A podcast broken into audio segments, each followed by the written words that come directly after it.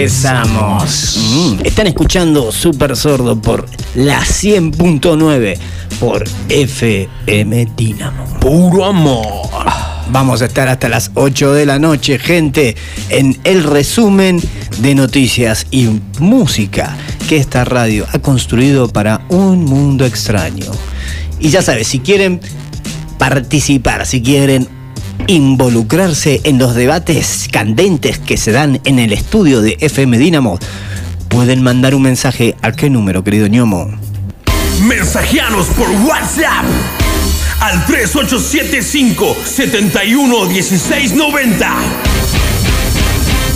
Mensajeanos por WhatsApp al 3875 71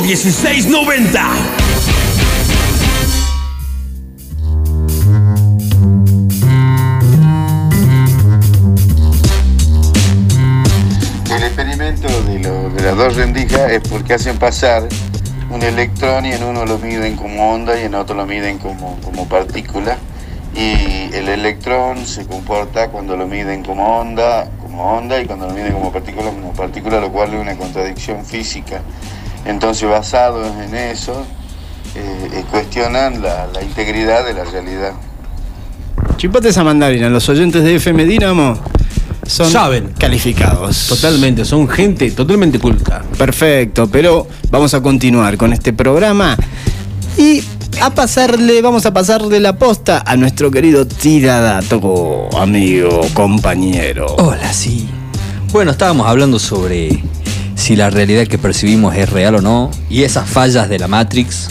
Y se me crucé con una noticia que es bastante graciosa o, o rara. Y escucha, una mujer de 91 años estuvo embarazada por más de 60 años. Ah, la mía. ¿Cómo? Una mujer de 91 años estuvo embarazada por más de 60 años. ¿Qué salió de ahí? Este, pero no se había dado cuenta, eso es lo más gracioso. Se trata de Estela Meléndez, ciudadana de La Boca, Chile, quien al someterse a un estudio de rayos X, tras una caída descubrió que en su panza poseía un feto calcificado. Calcificado. Wow, o sea, a ver, ¿Se la puede tipa- calcificar un Claro, un feto? e- evidentemente la tipa estaba embarazada y quedó, digamos, adentro el feto. Claro, y nunca- salió, digamos. Evidentemente se murió y el cuerpo lo asimiló, lo absorbió. ¿En dónde sucedió esto? En Chile, en La Boca, Chile. Al principio los médicos pensaron que era un tumor, pero en la segunda radiografía concluyeron que se trataba de un caso de litopaedión. Litopaedión. Litofaedión, sí, en el que un feto muere durante el embarazo y se calcifica porque es demasiado grande para ser absorbido por el cuerpo. Ay, lo mismo decía mi mamá.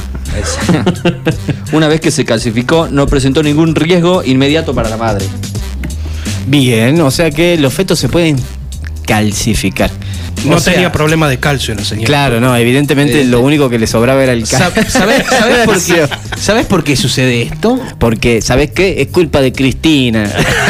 Si vos querrías, o sea, si vos de repente tenés la opción de que algo se calcifique en tu cuerpo y quede exactamente como está en este momento, ¿qué te gustaría? No te recomiendo los cálculos renales. Nah, Ya- yo, yo sé la, yo sé la, yo sé la lo- posta. Yo ya sé la lo posta. sufrí. Yo sé la posta. Sé lo que sería lo máximo que se calcifique en, en ti un juguetito de Kinder.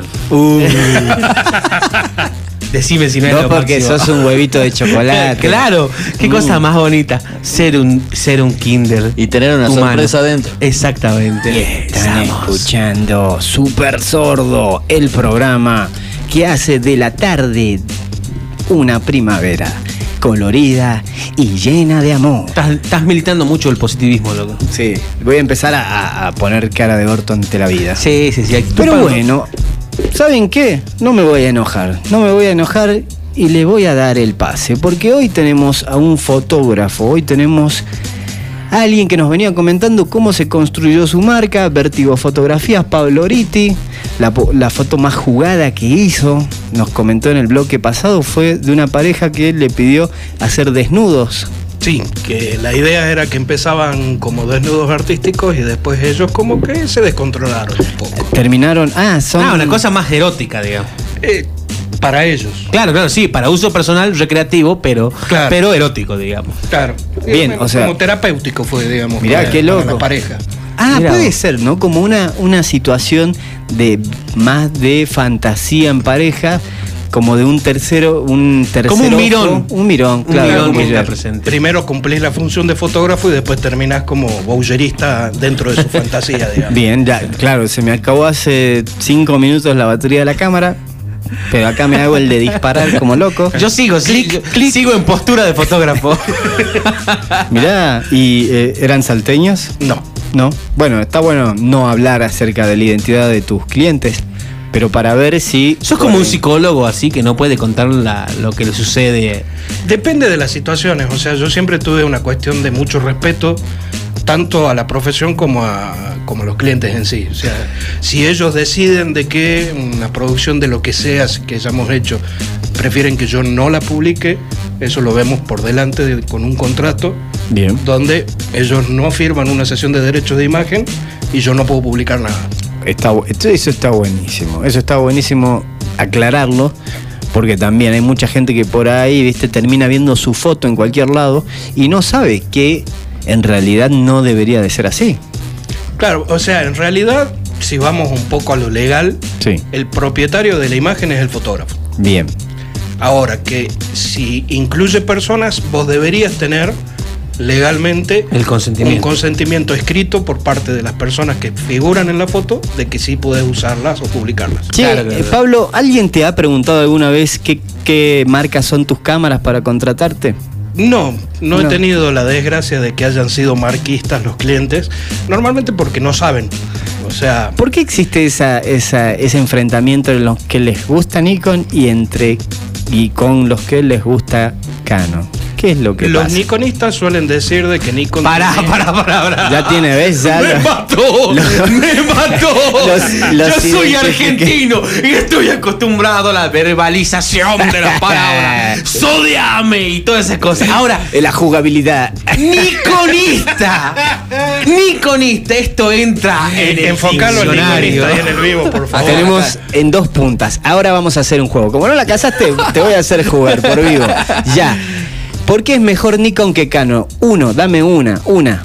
Más variedad de lentes. Bien, ¿por qué es más copado Canon que Nikon? Por la calidad de los colores y los sensores. Bien. Verdad, yo le respondo. Uh. Por algo me he pasado a Sony. Porque Sony ese año viene haciendo los sensores para Nikon y Canon. Ah. Bueno, tenemos un tercero en discordia ahora. Claro. Se ríen de cosas que entienden ellos nomás. Sí, sí. Yo digo Canon, Nikon, Sony. Ok. ¿Cuál sale más barato? ¿Cuál sale más barato? A ver, ¿cuál sale más barato? ¿Nikon o Canon? Nikon tiene lentes más baratos que Canon. Tiene más variedad, pero tiene más lentes. ¿Pero más los bodies son más caros? Sí. Sí, ok. O sea que los, lo- Canon resultaría siendo como más conveniente. Porque ¿qué, ¿en qué gastas Es más? que yo creo que la razón por la que hay una guerra es porque hay un equilibrio entre ambas marcas. No, no, no. La razón que hay una guerra es marketinera. Disculpame que te- Seguro, pero hay un equilibrio entre eh, eh, de, de precios entre una cosa y la otra que hace Y que prestaciones también. y prestaciones que hace que lo- lo- la gente que consume cámaras fotográficas le cueste decidir por cuál Yo te voy a cerrar esto Sí, a ver. con una sola frase. La mejor cámara es la que tenés disponible y la que estás usando. Exactamente. Qué grande. qué No deja de ser una herramienta. Por eso es mi maestro. No deja de ser una herramienta lo mismo que un lápiz Faber-Castell o de otra marca para un dibujante. Sí, eso lo decís porque tenés alto maquinón. pero- Claro, qué conveniente decir eso cuando tenés. Cuando te preguntan vas a retocarme con Photoshop, ¿verdad? Uh. Ay, sí, escúchame. A mí lindo. me pasó, me pasó de que mm, tenía un fotógrafo old school que sacaba foto con rollo y estas cuestiones y sacaba la foto de una manera muy artística porque su ojo fotográfico, digamos, él, su talento era sacar muy, Fotos muy, muy buenas, este, así, crudas. Y después este, había otro fotógrafo amigo que editaba todo. Y había como una disputa entre ellos, el que edita, el que no edita y el que tiene el talento de la cámara con rollo, etcétera. ¿Cómo es la onda, loco? Te la voy a simplificar, son distintas tecnologías. El fotógrafo que hacía fotografía con rollo al momento Sí. del revelado y de la ampliación de la fotografía, Sí.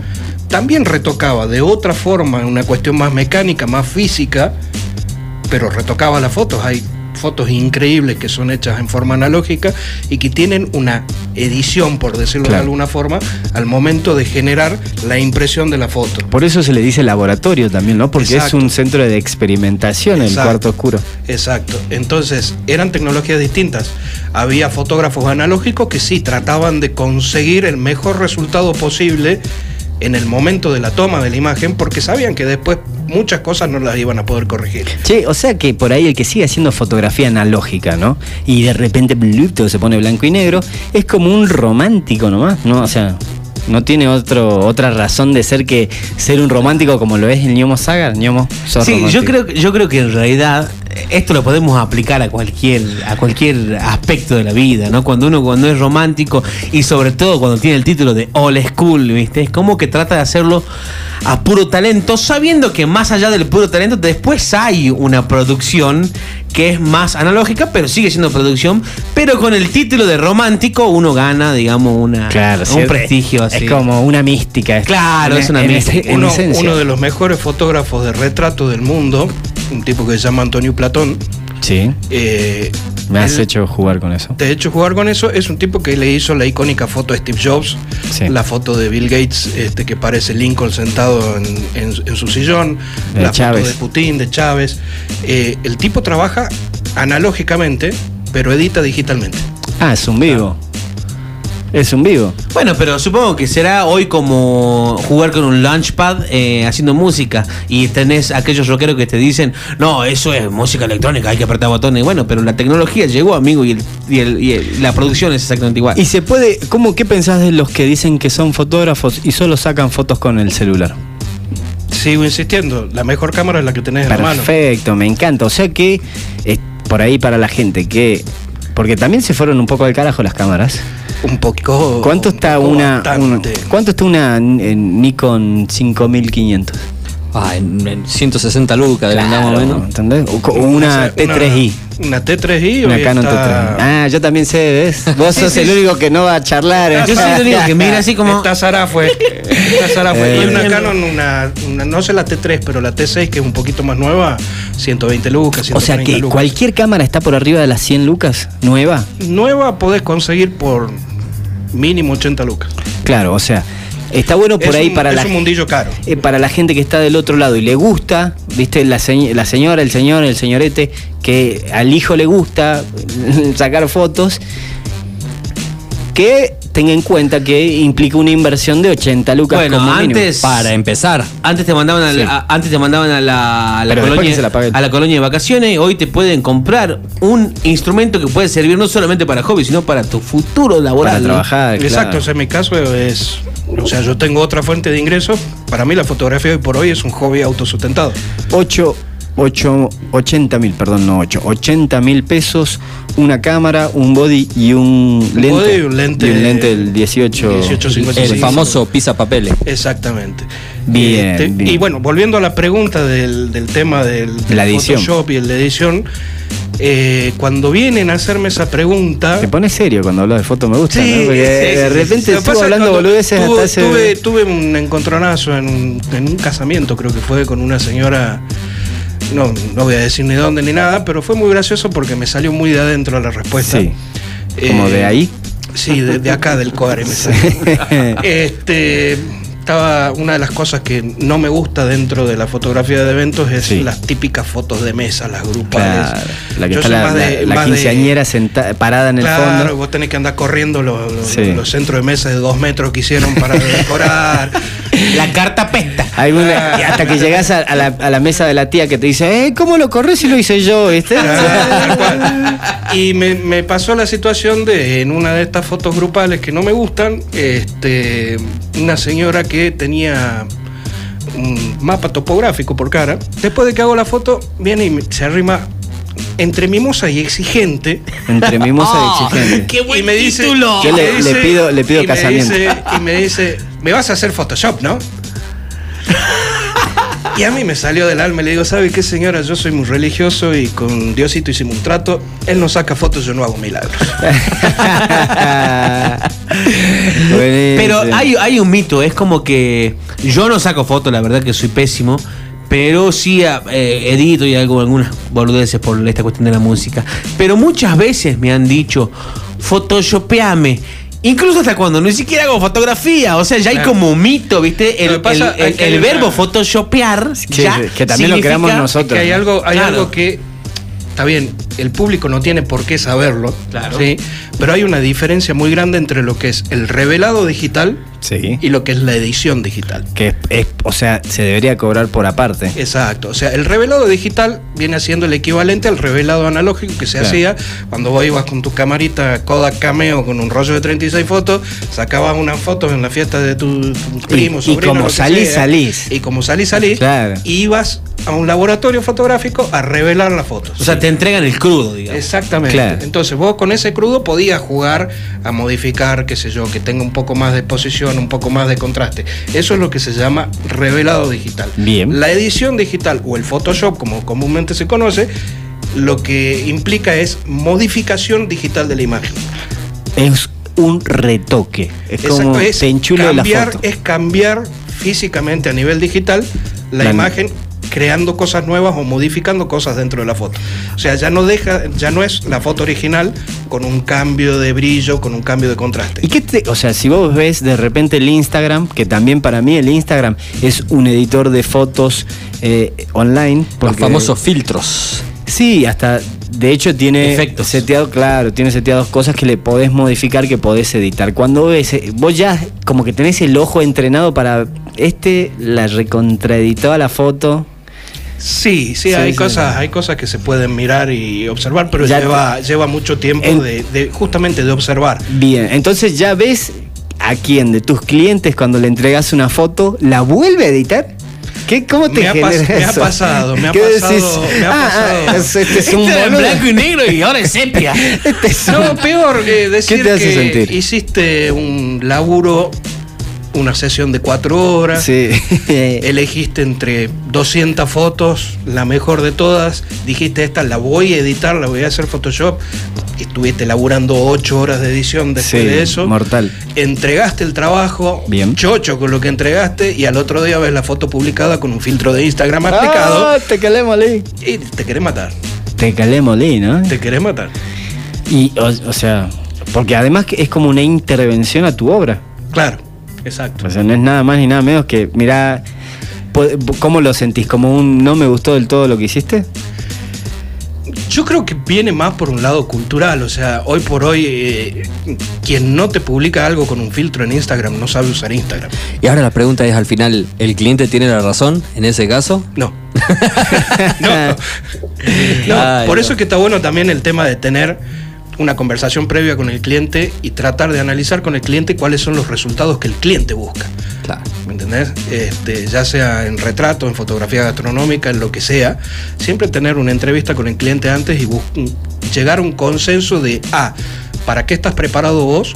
Y B, ¿cuál es el resultado que el cliente espera? Eso está bueno para ahí, para los chicos, chicas, para la gente en general, los fotógrafos aficionados que están escuchando en este momento FM Dynamo y quieren empezar a cobrar por sus fotos o que están pensando, ¿viste? Por ahí tenés idea dando vuelta que dices, che, yo saco buenas fotos, debería empezar a cobrar y a ofrecer. Sería como hablar con el cliente. Siempre la, la comunicación es lo ideal y hoy por hoy, que a, a diferencia de la era analógica, hoy por hoy uno tiene muchas herramientas con cuales jugar. O sea, hoy por hoy vos podés tener un, un cliente que quiere, no, quiero hacer una sesión de pareja con mi, con mi novia porque no sé qué. Bueno, ¿y qué idea tenés en la cabeza? ¿Qué buscas como resultado? No, es que a mí me gusta el, el aire libre, el campo y los atardeceres. Bueno, bárbaro. Haceme un favor. Busca en, en- en Instagram, en Twitter, en Google Imágenes, en Pinterest, fotos que te cautiven, fotos que Claro. te Para- gusten y mostrámelas. Para ver por y dónde yo te va. puedo decir si podemos ir por ese lado o no, en base a lo que yo sé hacer. Ñomo, ¿qué te parece si vamos a escuchar algo? Han pasado 33 minutos de las 7 de la tarde. Están escuchando Super Sordo por FM Dynamo. Puro amor.